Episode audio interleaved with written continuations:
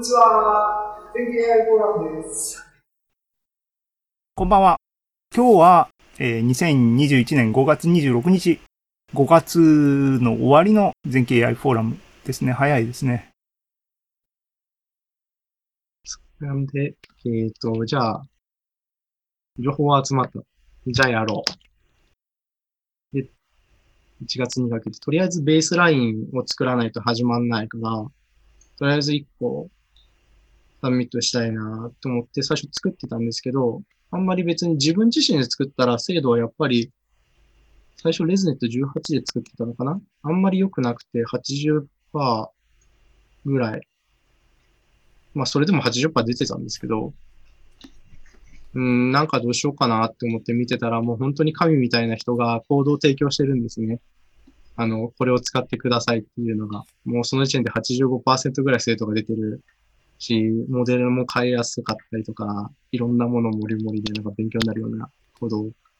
出してる人がいて、もういいや、これをパクろうと。まずそこから始めてみようって始めました。もう本当にフォークしてモデル変えてちょっといじったぐらいですよね。まあそれでももう87%ぐらいの精度が出たんで、よし、じゃあここからどんどん変えていくぞって言ってやる気になって、えー、モデル解やってました。で実際やって最初ぐらいに、えっ、ー、と、4位になったんですね。これが僕なんですけど。ねえ。やったーって言って、2回、2回 submit しただけで、もう4位になった楽勝じゃんって思ってて、その後も、もうこれが励みになって継続し続けたんですね。やってたんですけど、ここでちょっとね、イベントが発生しまして、まあ、妻が妊娠してしまって、会社を休んだりとか、もう土日とかもなんか他のことをして、ずるずるずるずる触れなくなり、まあ、きいつの間にか期限が来てるんですね。やばいやばいと思って、もうややばい、あと2日だ。でももう全然精度ももう何もクソ考えがつかないと。しょうがないから、あの、パブリックの精度が良かったやつをとりあえず2個提出しようって言って、提出しちゃったんですね。もうここが失敗なんですけど。で、実際どうなったかっていうと、結果としては3900チーム中602位、トップ16位。で、えー、ギリギリブロンズが取れなかった。あれ、ブロンズはどこが境目だっけ？えっと、300位なんですけど、ああ結局ここもう全部並んでるんですよ。あのあもう結局内容が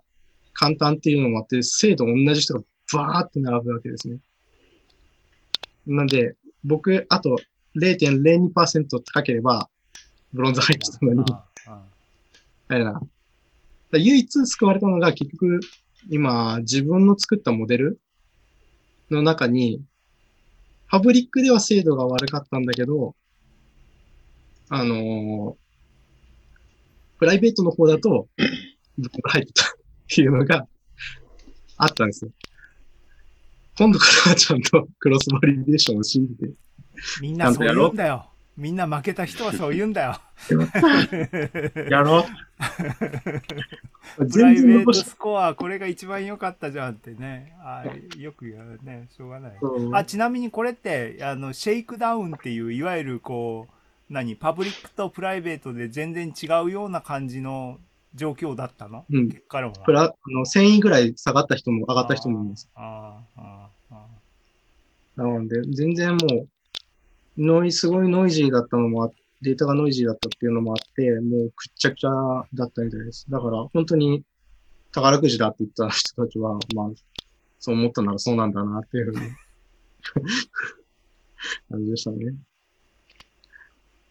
じゃあ自分の、まあわかんないですけど、とりあえず自分の解放です。で、今回本当に悩ませていたのがデータがのすごいノイズが大きい。本当にこれ、もう多分手作業でやっていたのと、なんなら途中で一回、えっ、ー、と、運営から介入が入ってデータセットの全部、えっ、ー、と、アップロードし直しっていうことまで起きたんで、多分相当データが文句言われたんだと思います。でも多分それでも全然データ、ノイズは残ってるんで、とりあえず目視で明らかにおかしいデータっていうのを排除しました。モチベーションとしてはまあ、正しいデータセットで正しいものをちゃんと精度出ればいいかな。っていう思いがあったんで、あの、本当に、あの、めちゃくちゃ人が、人の写真が載ってて、ほぼほぼちっちゃい葉っぱの写真とか、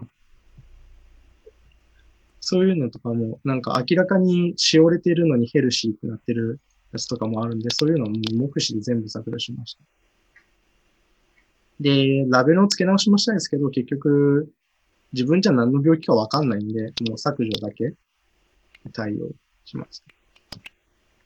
でもう一つが、えっ、と、教師モデル、生徒モデルって書いてあるんですけど、えっ、と、疑似ラベルっていうものを使ってノイズに強くしようっていう試みですね。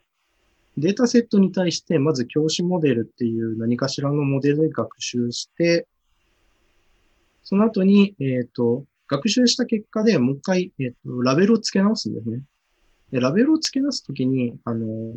01234ってラベルではなくて、えっ、と、ワンホットの0010とかそういう形にした上で、えっ、と、1がピンって立つわけじゃなくて、あの、各ラ各ラ,、えーラベルのパーセンテージで0.2%、0.7%、0.1%、0%、あ、違うな、パーセントじゃないな。0.2、0.7、0.1、00みたいな感じのソフトラベルっていうものを用いてやってます。まあ、結局データの中が緩やかな変化っていう、緩やかに、えっと、重なって、あの、ラベルを持っているみたいな形にしたかったんで、そういう形にしてます。でそれをもとに、生徒モデルは、そう、そのラベルが正しいという